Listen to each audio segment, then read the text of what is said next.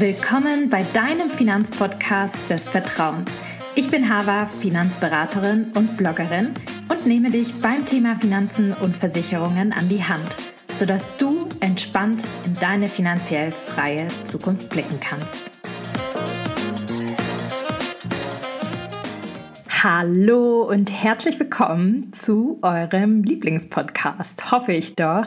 Ähm, I'm back. Heute gibt es wieder eine Single-Folge mit mir, also nur mit mir, in, im Alleingang quasi wieder unterwegs. Und heute sprechen wir über ein sehr interessantes Thema und zwar über das Thema Berater, Finanzberater Honorarberater. Was ist besser? Soll ich immer nur zum Honorarberater gehen? Ähm, das gucken wir uns heute gemeinsam an. Wenn ich an Vorurteile und Mythen in der Finanz- und Versicherungsbranche denke, fällt mir sofort ein Satz ein, den ich ja schon einige Male von verschiedensten Finanzbloggern gehört und auch gesehen habe, gelesen habe, irgendwo auf Instagram und Co. Und zwar die Aussage, wenn du zu einem Berater gehst, dann geh immer nur zu einem Honorarberater. Was ist damit denn eigentlich gemeint? Ich glaube, viele Finanzblogger sind der Meinung, dass nur eine Honorarberatung unabhängig und seriös sein kann. Denn arbeiten Berater irgendwie provisionsbasiert, wäre die Unabhängigkeit gefährdet, da der Berater natürlich nur die Produkte und Verträge anbieten würde, wo er am meisten verdient. Das ist jetzt einfach mal eine Aussage, die ich so stehen lassen möchte.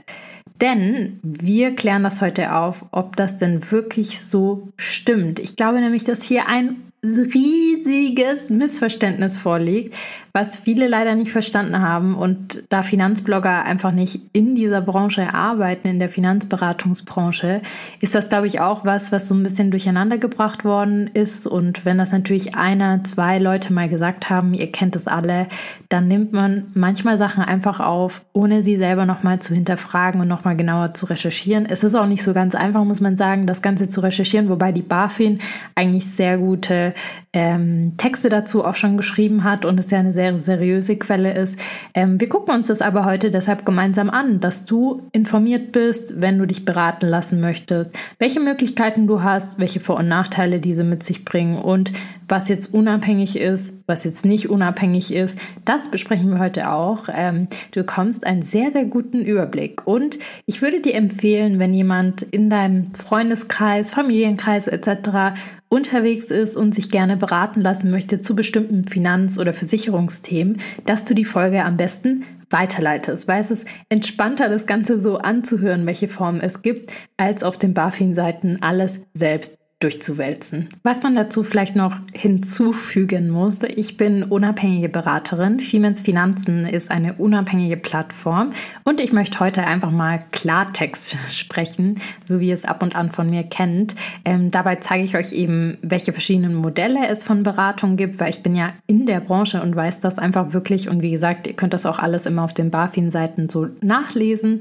Ähm, ich habe auch reale Zahlen mitgebracht, was ein Berater verdient. Also sprich ein Honorarberater, auch bei uns, ähm, Honorar, Provision, wie da die Unterschiede sind, ähm, wie sich das zusammenrechnet und was genau Unabhängigkeit bedeutet. So, und jetzt würde ich sagen, let's go ich möchte gerne damit starten, dass wir uns gemeinsam anschauen, welche Berater es denn im Finanz- und Versicherungsmetier eigentlich alles so gibt. Es gibt nämlich sehr viele Unterschiede tatsächlich. Dafür müssen wir verschiedene Merkmale mit reinnehmen, die uns bei der Unterscheidung helfen und die pauschal immer leider so ein bisschen verwechselt werden. Also hier, glaube ich, kommen so ein bisschen diese Missverständnisse auf.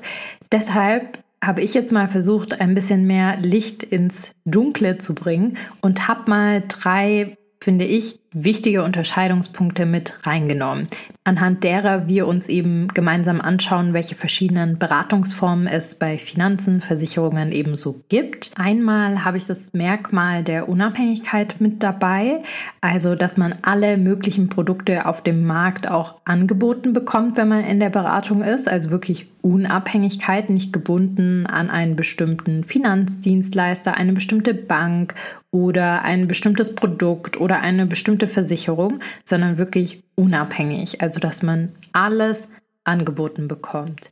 So, dann habe ich als zweites das Thema Bezahlung. Ob ob jemand ein Honorar oder eine Provision erhält. Das hat übrigens nichts mit der Unabhängigkeit zu tun und viele schmeißen genau das in einen Topf.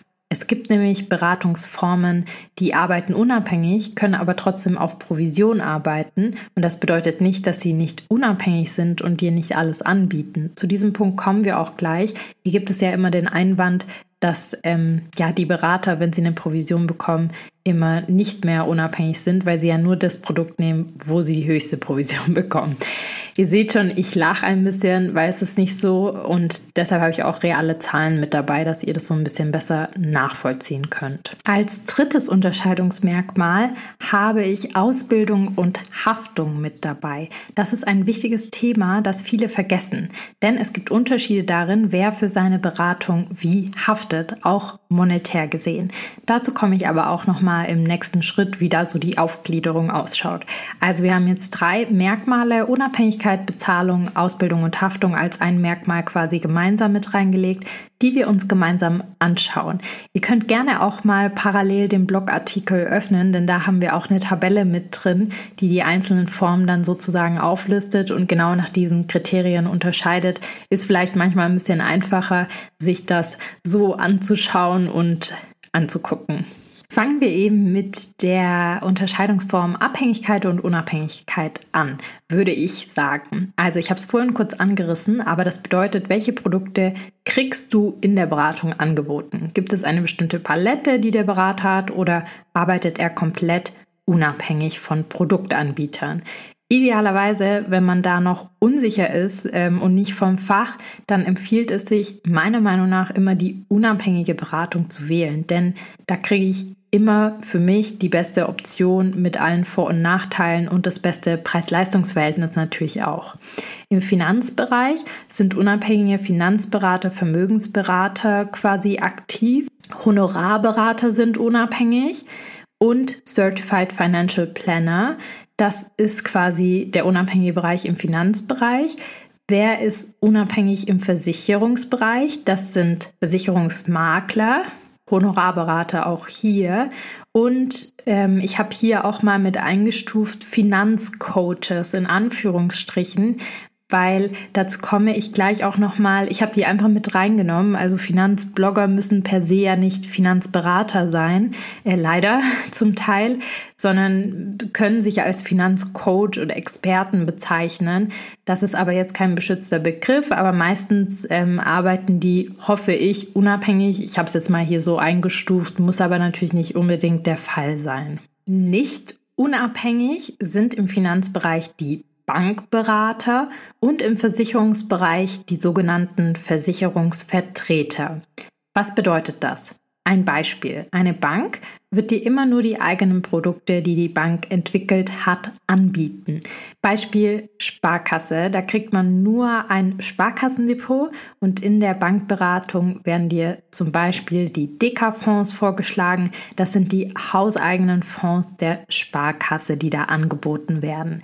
Genauso ist es eben zum Beispiel bei Versicherungsvertretern, wie beispielsweise, wenn ich zu einer Allianz-Filiale gehe, da kriege ich dann auch immer nur die Allianz-Produkte natürlich. Wenn ich zu einer Allianz-Agentur gehe, die irgendwie bei mir im Ort ist oder ich eben einen Versicherungsvertreter habe, der wird mir jetzt nicht von einer anderen Versicherung Produkte anbieten. Was ihr hier schon so ein bisschen merkt, ist, dass eben meistens andere Namen genutzt werden für die Produkte, damit man nicht eins zu eins direkt alles zusammenlegen kann. Ähm, Beispiel eben bei der Sparkasse DK gehört zur Sparkasse und ist die Fondsgesellschaft und die Fonds werden nicht Sparkassenfonds genannt, sondern eben zum Beispiel DK Investment 2.0 oder 4.0 oder wie auch immer. Ähm, dass es halt sozusagen nicht immer ganz eindeutig ist für viele. Ich möchte das an dieser Stelle auch gar nicht bewerten. Das möchte ich auch nochmal betonen in diesem Podcast, was jetzt gut oder schlecht ist. Das entscheidet ihr für euch individuell. Rechtlich gesehen ist es eben einfach nur so, dass die Bank natürlich gebunden ist und ein Versicherungsvertreter per Definition, per rechtlicher Definition auch gebunden ist und dann natürlich euch die Produkte nur anbieten kann, an die er gebunden ist, weil er keine Lizenz hat, ähm, auch andere Produkte vorzuschlagen. Das ist ganz, ganz wichtig. An dieser Stelle ein kurzer Hinweis. Wir sind Finanzberater und Versicherungsmakler und arbeiten komplett unabhängig von jeglichen Produkten. Das möchte ich natürlich auch nochmal sagen. Nicht, dass jetzt hier große Fragen aufkommen. Ja, Mensch, wie arbeitet ihr eigentlich? Also, Punkt Nummer eins, den ich euch hier jetzt direkt mitgeben möchte, achtet auf Unabhängigkeit. Das macht absolut Sinn in eurer Beratung, wenn ihr das natürlich möchtet und das für euch so Sinn macht. Ich finde aber, wenn man initial zu jemandem hingeht und wirklich das Beste möchte, dann würde ich immer darauf achten, dass ich bei einer unabhängigen Beratung bin. Einfach aus der Perspektive von, ich bin Verbraucher und ich weiß vielleicht noch nicht, welches Produkt am besten für mich ist. Dann gehe ich einfach zu einem unabhängigen Berater. Kommen wir zum zweiten Unterscheidungsmerkmal und zwar möchte ich jetzt über Ausbildung und Haftung sprechen. Hier gibt es ein paar Unterschiede, die vielen leider nicht ganz bewusst sind. Jeder von den einzelnen Beratungsformen hat eine Ausbildung und muss eine haben. Egal, ob man unabhängig oder nicht abhängig ist. Sonst kann man nicht in diesem Beruf arbeiten. Hier an der Stelle ist jetzt ganz, ganz wichtig zu sagen, Finanzcoaches haben nicht zwangsläufig eine einschlägige Ausbildung, denn der Begriff ist nicht geschützt. Auch jemand, der fachfremd ist, kann sich so bezeichnen. Das auch nochmal als allgemeiner Hinweis zum Thema Finanzblogger Coaches. Es kann aber natürlich sein, dass ein Finanzblogger auch die einschlägige ähm, kann aber natürlich auch sein, dass ein Finanzblogger die einschlägige Ausbildung hat. Das möchte ich natürlich nicht verneinen, aber einfach, dass ihr das wisst. Finanzcoach ist kein geschützter Begriff und dahinter liegt nicht unbedingt eine Ausbildung, die der oder diejenige gemacht hat. Alle anderen Beratungsformen haben auf jeden Fall eine einschlägige Ausbildung, sonst bekommen sie gar nicht die Lizenz dafür. Also sie haben bestimmte ähm, Fortbildungen gemacht, Sie haben bestimmte Studiengänge gemacht, zum Beispiel beim Certified Financial Planner gibt es auch nochmal einen Sonderstudiengang dafür, wo man vorher die ganzen anderen Etappen durchlaufen hat. Also ganz, ganz wichtig, da sind und müssen wirklich einschlägige Ausbildungen da sein, sonst darf man den Beruf nicht ausführen. So, und dann gibt es natürlich noch das Thema Haftung. Hier ist es so, alle Arten von Berater haften für ihre Beratung und auch für Falschberatung. Wenn dir irgendwas empfohlen wird, was nicht deinen Angaben, Risikoprofil etc. entspricht, dann haften all diese Formen von Berater für ihre Beratung. Das wissen viele nicht, aber es ist so. Wir haften alle für unsere Beratung. Die meisten müssen ihre Bezahlung in Form zum Beispiel von einer Provision wieder zurückbezahlen an Kunden und Versicherer, wenn innerhalb der ersten fünf Jahre eine Falschberatung stattfindet und die gemeldet wird. Beim Honorarberater muss das nicht unbedingt sein, wenn er keine Haftungsklausel in seinen Honorarberatungsverträgen drin hat. Hier ein Nachteil, zu dem ich später aber auch noch mehr sagen werde. Ähm, prinzipiell kann man sich aber auch irgendwie einen Anwalt noch holen. Nur eine einzige Gruppe, die ich eben hier mal mit reingenommen habe, die rechtlich nicht haften und belangt werden können, wenn Falschberatung stattfindet, sind Finanzcoaches. Weil der Begriff nicht geschützt ist, weil es keine einschlägige Ausbildung dafür gibt, weil es keine Dokumentierpflichten gibt, weil es keine Prüfungen von der BaFin gibt, ist dieser Begriff nicht geschützt. Wenn ihr vom Finanzcoach eine Beratung in Anspruch nehmt und ihr falsch beraten worden seid oder nicht glücklich mit den Sachen, die ihr gemacht habt und das als nicht gut empfindet, dann gibt es hier keinerlei Haftung, wo man irgendwie sich an die BaFin Ombuds stellen, zu denen komme ich auch gleich, melden kann. Ganz, ganz, ganz, ganz wichtig. Erste Anlaufstelle eben bei diesen Falschberatungen. Man kann Beschwerde bei den Ombudsstellen von der BaFin einreichen. Die findet ihr im Internet einfach, wenn ihr sucht. Und dann muss man natürlich auch angeben, wo man beraten worden ist. Und diese ähm, Berater sind immer irgendwo eingetragen in einem Vermittlerregister, in einem Beratungsregister, wo die Unternehmen vermerkt sind. Und dann kann man das direkt zuordnen. Und dann geht quasi diese Ombudsstelle als Schlichtungsstelle einmal einmal dazwischen und kann natürlich aber auch mit einem Anwalt dagegen vorgehen. Soweit zum Thema Haftung. Eine Sache, die mir noch wichtig ist zum Thema Ausbildung zu sagen, die ich jetzt außen vor gelassen habe. Also, und zwar alle Berater haben auch zusätzlich zu ihrer Ausbildung eine Fortbildungspflicht.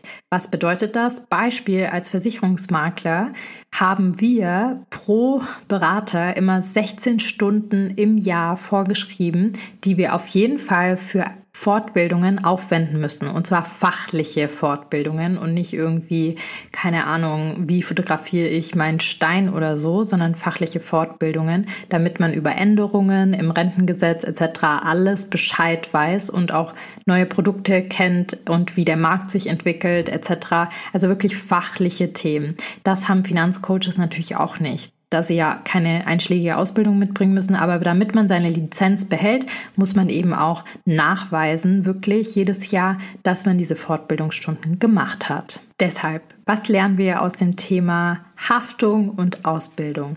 Prinzipiell haben alle Beraterformen einen hohen Anreiz, dich gut und nach bestem Wissen zu beraten, denn sie haften persönlich für diese Beratung. Bei Finanzcoaches ist es nicht der Fall. Das ist einfach ein Fakt. Trotzdem können sie super sein. Das möchte ich nicht ausschließen an dieser Stelle auch wieder. Ich will nichts werten oder so, sondern einfach nur die Fakten auf den Tisch bringen. So, jetzt kommen wir zum Punkt Bezahlung. Ich glaube, das ist so der heiß diskutierteste Punkt, die Bezahlung, die oft in einen Topf geworfen wird mit der Unabhängigkeit. So aber gar nicht stimmt. Wenn ihr einen Punkt mitnehmt aus dieser Podcast-Folge, dann ist es dieser hier. Bezahlung des Beraters hat nichts mit seiner Unabhängigkeit zu tun oder muss nicht per se was mit seiner Unabhängigkeit zu tun haben. Löst diese zwei Sachen in eurem Kopf voneinander. Ich weiß, man hat Vorurteile und Co, aber einfach, weil man es nie beigebracht bekommen hat und auch das Elternhaus vielleicht nie so spezifisch darauf geachtet hat, mit wem er sie spricht und weil natürlich das Internet immer voll ist mit Informationen von Mensch X XY, Mensch X tausend Finanzbloggern etc., die es im Zweifel auch leider nicht besser wissen und es nicht immer ganz, sag ich mal, differenziert einfach mal auflisten, wer was macht, sondern ihr eigenes Beratungsthema als das Beste verkaufen wollen. Ich weiß es nicht. Ja, ich will es auch gar nicht werten, wie gesagt. Aber ich möchte euch einfach informieren und ähm, deshalb löst diese zwei Sachen in eurem Kopf. Das wäre mir wichtig. Also, bei der Bezahlung gibt es Unterscheidungen zwischen Provision und Honorar, die ein Berater verdienen kann. Ein Honorar ist, wenn ich einen Berater rein für die Beratung bezahle, die er durchführt und die Produktvorschläge und Co.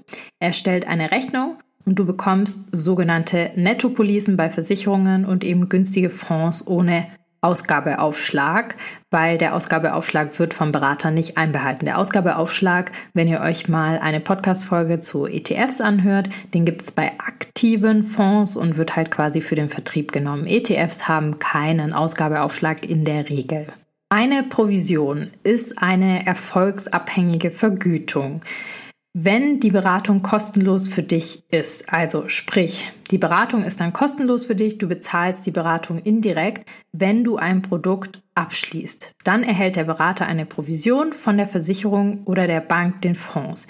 Diese wird zum Teil indirekt von dir bezahlt. Nicht alles, aber indirekt auch von dir natürlich mit bezahlt und über fünf Jahre in der Regel, die ersten fünf Jahre aufgeteilt, von deinen Verträgen abgezogen.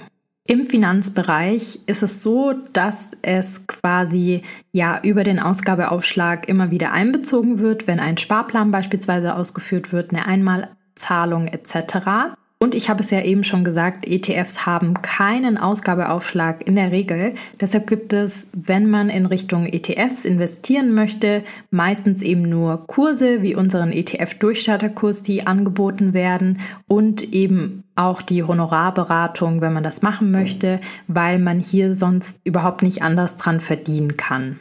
So, wer arbeitet jetzt mit einem Honorar? Das sind Honorarberater und Finanzcoaches in erster Linie, die ausschließlich mit einem Honorar arbeiten.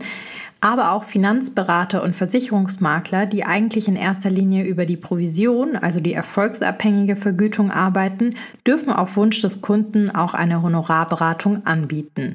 Denn beide arbeiten ja unabhängig. Es geht hier wirklich nur rein um die Bezahlung. Beide können ja Honorarberater als auch Versicherungsmakler, Finanzberater können ja alle die gleichen Produkte anbieten, weil sie unabhängig sind. Es geht hier quasi nur um die Bezahlungsform, wie sich die der Kunde wünscht.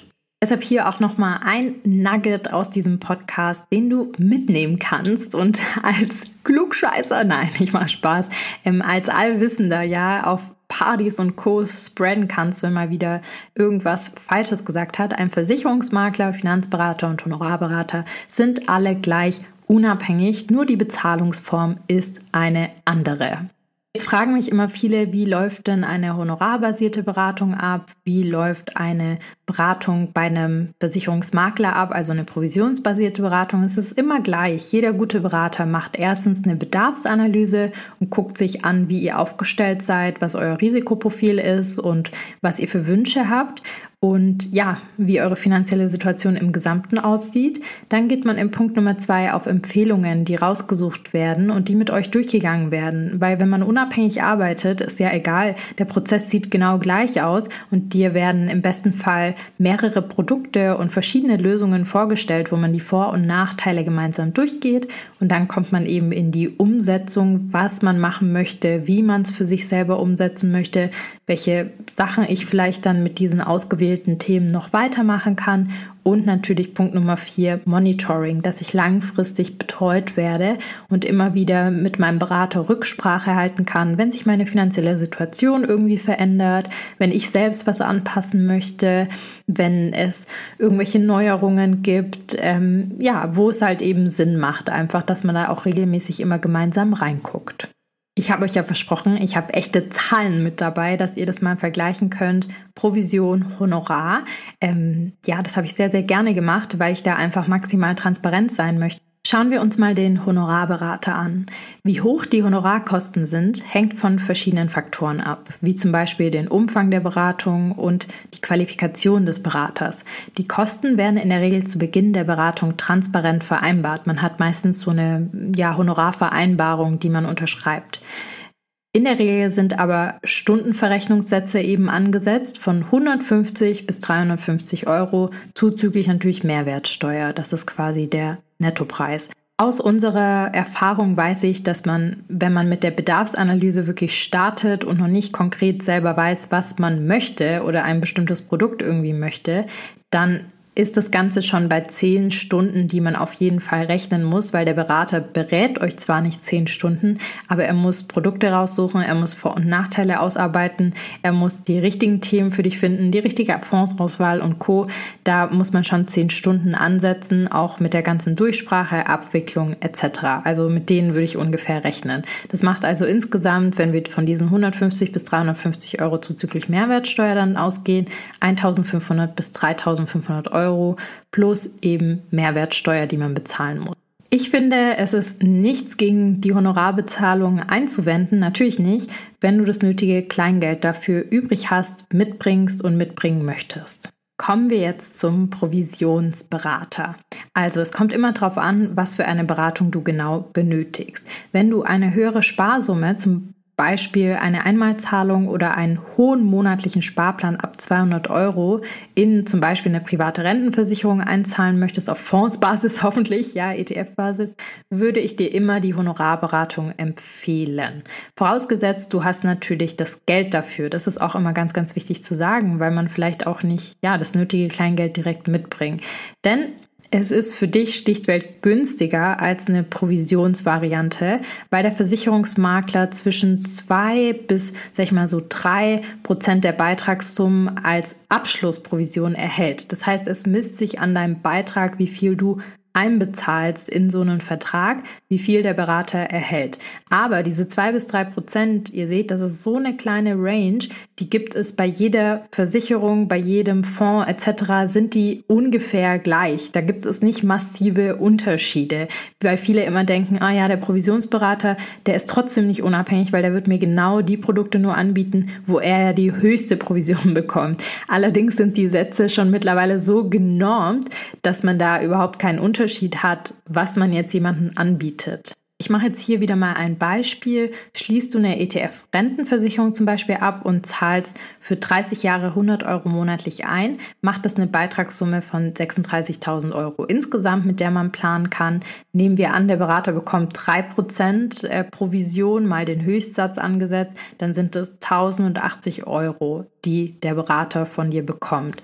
Zahlst du allerdings auf einmal 100.000 Euro ein, bekommt der Berater natürlich, wenn man hier wieder mit den 3% rechnet, 3000 Euro, die du ihm eben indirekt bezahlst. Hätte man hier jetzt in diesem zweiten Fall einen Honorarberater genommen, der zum Beispiel 150 Euro Stundensatz hat, und 10 Stunden hätte man circa dafür gebraucht, mit Sicherheit, dann hätte man hier 1500 Euro bezahlt.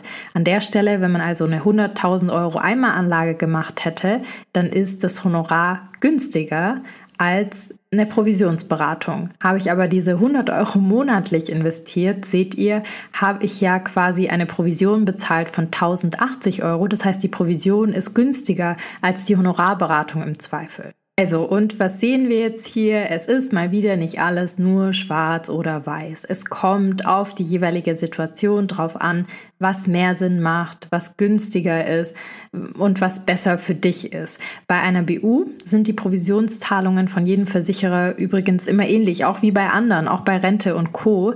Ähm, und die Beiträge liegen auch in derselben Range oder in einer sehr ähnlichen Range. Außerdem gibt es hier leider nur sehr wenige Nettotarife, also Honorartarife auf dem Markt, wo die Provision rausgerechnet ist. Daher bin ich bei BU ganz klar, einfach weil ich in dieser Branche drin bin, der Meinung, dass hier die Provision Vision ähm, außen vor gelassen werden kann und völlig egal ist, sondern dass der Service zählt, den man hier macht. Gerade wenn du so ein paar gesundheitliche Themen hast, ähm, kann es halt sehr viel Zeit den Berater kosten, mehr als diese zehn Stunden, wo die Honorarberatung dann natürlich wieder exorbitant teuer wird und man schon in große Vorleistungen gehen muss. Und ich glaube, was man natürlich nie vergessen darf, äh, natürlich ist eine Beratung nie umsonst. Das ist ein Service, den man anbietet. Wir haben eine Haftung, wir haben ein Unternehmen dahinter, die auch was verdienen müssen. Das ist klar, dass niemand das für die Wohlfahrt macht. Das ist, glaube ich, auch nochmal ein Thema, was man auf jeden Fall bedenken muss. Der Steuerberater nimmt ja auch Geld und ein guter Finanzberater darf und muss auch Geld nehmen, dass er existieren kann. Wie sein Stundensatz dann aussieht, liegt natürlich bei ihm, aber unter 150 Euro werdet ihr keinen einzigen Honorarberater da draußen finden. Und wenn, dann solltet ihr euch das nochmal ganz genau anschauen, weil ähm, ja, das äh, kann sein, dass der vielleicht von der Qualität her nicht so gut ist oder noch erst ganz frisch keine Erfahrungen hat, was weiß ich. Aber das ist jetzt einfach nur ähm, eine Vermutung von mir. Was ihr bis jetzt hoffentlich mitgenommen habt, Provisionsberatung ist also keine Abzocke. Warum? Provisionsberatung ist nämlich auch unabhängig, wenn man zu einem Makler oder einem Finanzberater geht. Alle Versicherer zahlen den gleichen Satz. Es ist auch in der Provisionsberatung eben so, dass Maklern und Beratern egal ist deswegen, für was du dich entscheidest. Er schlägt dir das Beste vor, denn er haftet ja immer noch dafür. Wenn du das innerhalb der ersten fünf Jahre stornieren würdest, weil du irgendwo was anderes Tolles entdeckst, dann äh, hat er ja auch keinen Vorteil davon. Also das ist auch immer noch wichtig mit zu verstehen. Thema Haftung noch mal kurz an dieser Stelle. Kündigst du bei einem Provisionsberater, egal welcher Art, den Vertrag innerhalb von fünf Jahren, muss er das ganze Geld zurückbezahlen. Hat also wirklich nichts verdient. Anders ist es beim Honorarberater. In der Regel zahlt man hier sofort mit einer Rücknahmefrist von 14 Tagen, die gesetzlich vorgeschrieben ist. Kündigst du ihr hier innerhalb von den ersten fünf Jahren, dann kriegst du nichts zurück. Außer man versucht es irgendwie über einen Anwalt. Aber ganz ehrlich, kein Anwalt wird wegen 1500 Euro ähm, da nochmal einstreiten und eingreifen. Also das ist nochmal ein ganz, ganz wichtiger Punkt, den man unterscheiden muss. Wenn man Honorarberatung macht, Honorarvertrag, ist es halt nicht der Fall. Ihr bekommt dieses Geld dann nicht mehr zurück, wenn ihr irgendwas kündigen solltet. Finanzcoaches hingegen haften eben, wie gesagt, gar nicht und müssen keine einschlägige Ausbildung haben. Beachtet das auch nochmal bitte bei eurer Auswahl, zu wem ihr geht. Es kommt drauf an und nicht alles ist schwarz und weiß. Wenn du eine geringe Sparrate in einem Vertrag hast, ist die Provision meist günstiger als das Honorar des Beraters. Du kannst aber ganz offen mit ihm, ihr drüber sprechen. Bei WU macht Honorarberatung meines Erachtens eben wenig Sinn. Da würde man immer für diesen hohen Aufwand viel mehr Geld bezahlen. Hier habe ich auch nochmal einen Denkanstoß, weil ja immer wieder über Provisionsverbot gesprochen wird. Man sagt ja immer, es ist ja auch einfach so, man soll seine BU so früh wie möglich und so gesund wie möglich abschließen, weil man dann einen günstigeren Tarif bekommt und man besser versichert ist. Wenn ich hier jetzt als Student oder Azubi eine Honorarberatung machen würde, wo kriege ich diese 2000 bis 2500 Euro her, um einen guten Berater zu bezahlen? Das kann abhalten, eine BU überhaupt zu machen, die ja mega, mega wichtig ist wiederum und sich gar nicht erst mit der Rente auseinanderzusetzen, was fatal ist, denn jetzt ist ja die beste Zeit, wenn man noch jung ist. Würde es nur die Honorarberatung geben, würde das dazu führen, dass die Reichen meiner Meinung nach sich die Beratung leisten können, gut abgesichert sind und sich um eine ausreichende Altersvorsorge und Absicherung und Co kümmern. Menschen, die im Monat aber nicht so viel Geld übrig haben, dann abgehängt werden und genau deswegen in die Armut abrutschen oder sogar noch ärmer werden. Stichpunkt Altersarmut. In den Niederlanden ist es derzeit sogar so, dass es ein Provisionsverbot für Berater gibt. Das ist somit eines der ersten europäischen Länder. Da gibt es aber jetzt mittlerweile verschiedene Studien dazu, die belegen, dass das eben schlecht für Menschen mit niedrigem Einkommen ist und die Schere zwischen arm und reich weiter verschärft wird dadurch, Deshalb hat auch die EU-Kommission, die eben Pläne hatte, das europaweit auszuweiten, das vor einem Monat circa komplett zurückgenommen und verzichten auf ein europaweites Provisionsverbot. Es ist erstmal aufgehoben aufgrund eben dieser Studien, die das zeigen und belegen. Ihr könnt es euch ja selber vorstellen. Ich weiß nicht, wie groß die Bereitschaft ist, eine Beratung für eine BU in Anspruch zu nehmen, wenn ich schon 3000 Euro in Vorleistung bringen muss und ich gerade vielleicht Student oder Studentin bin. Und natürlich, wenn ein Berater haftet mit seiner Provision die ersten fünf Jahre, dann hat er auch kein Interesse daran, dir irgendeinen Vertrag anzudrehen, sondern es ist in seinem Interesse, dass du gut beraten bist, weil er erfolgsabhängig vergütet wird und auch noch fünf weitere Jahre quasi diese Provision ähm, zurückgegeben werden muss. Das ist, wie gesagt, beim Honorarberater nicht so. Und ähm, liebe Leute, auch ein Honorarberater kann euch übers Ohr hauen, wenn er das machen möchte. Wenn euch irgendjemand übers Ohr hauen möchte, dann ist egal, ob mit Provision oder Honorar, weil er könnte in seine Honorarabrechnung einfach mehr Stunden abrechnen ähm, und sagen, nee, ich brauche dafür 15 Stunden und dann bezahlt man auch mehr. Also es geht in beide Richtungen, wenn der Mensch das irgendwie machen will. Was mir einfach wichtig ist, wie gesagt, ich finde, beides hat auf jeden Fall seine Berechtigung und mal macht das eine mehr Sinn, mal macht das andere mehr Sinn. Aber jeder Mensch in Deutschland soll sich Beratung leisten können und soll die Möglichkeit haben, sich und seine finanzielle Zukunft abzusichern und nicht nur privilegierte und reiche Menschen. Das wäre sonst fatal für unsere Gesellschaft. Das ist meine Meinung hierzu. Um jetzt zum Ende zu kommen, viel mehr würde ich, wenn ich einen Berater raussuche für mich, also auf folgende Kriterien achten. Eins, Unabhängigkeit. Gehe ich zu einem unabhängigen Berater, macht das einfach mehr Sinn für mich. Zwei, Kundenbewertungen und Feedback und auch die Ausführlichkeit dieses Feedbacks. Da könnt ihr im Internet einfach recherchieren dazu. Drei, Ausbildung. Könnt ihr den Berater auch immer fragen, was hast du für eine Ausbildung? Hast du ein Studium? Hast du einschlägige Ausbildung in den Bereichen? Und natürlich Erfahrung. Wie viel Beratungserfahrung hat der oder diejenige? Wie stark ist er oder sie am Markt etabliert? Darauf würde ich achten und nicht die Bezahlung an erster Stelle setzen. Möchtest du dich jetzt vielleicht zur privaten ETF-Rentenversicherung oder BU beraten lassen, weißt aber nicht, ob Honorar- oder provisionsbasierte Beratung für dich die bessere Variante ist, dann mach bei uns ein kostenloses Erstgespräch aus. Wir sind ein Team von unabhängigen Finanz- und Versicherungsberatern und bieten dir beides an. Ja, du kannst beides bei uns machen. Wir schauen einfach gemeinsam mit dir, was am meisten Sinn für dich macht. Das siehst du auch in unseren Kundenbewertungen, die auch sehr ausführlich darüber berichten. In den Shownotes findest du den Link zur Terminvereinbarung. Ich freue mich, wenn wir uns im Gespräch wiedersehen. Ein Fazit zur heutigen Podcast-Folge. Wir nehmen mit, Bezahlung hat nichts mit Unabhängigkeit des Beraters zu tun, sondern einfach nur mit dessen Eintragungsform. Es gibt unabhängige und abhängige Berater. Zudem ist der Begriff Finanzcoach nicht geschützt, während andere eine Lizenz haben müssen und auch Fortbildungsstunden ablegen. Wenn du dir Sorgen machst, dass du von einem Versicherungsberater mit der Provision nur abgezockt wirst, dann kann ich dich beruhigen. Es gibt, wie in jeder Branche natürlich schwarze Schafe, doch die allermeisten unabhängigen Berater werden kein Interesse daran haben, dir irgendeinen Schmarrn anzudrehen wegen ihrer Haftung. Wenn man mich fragt, ob die Honorarberatung oder Provisionsberatung besser ist, kann ich keine eindeutige Antwort geben, da es eben auf den individuellen Fall ankommt. Wir hatten hier ein paar Beispiele, hör dir die gerne sonst nochmal an.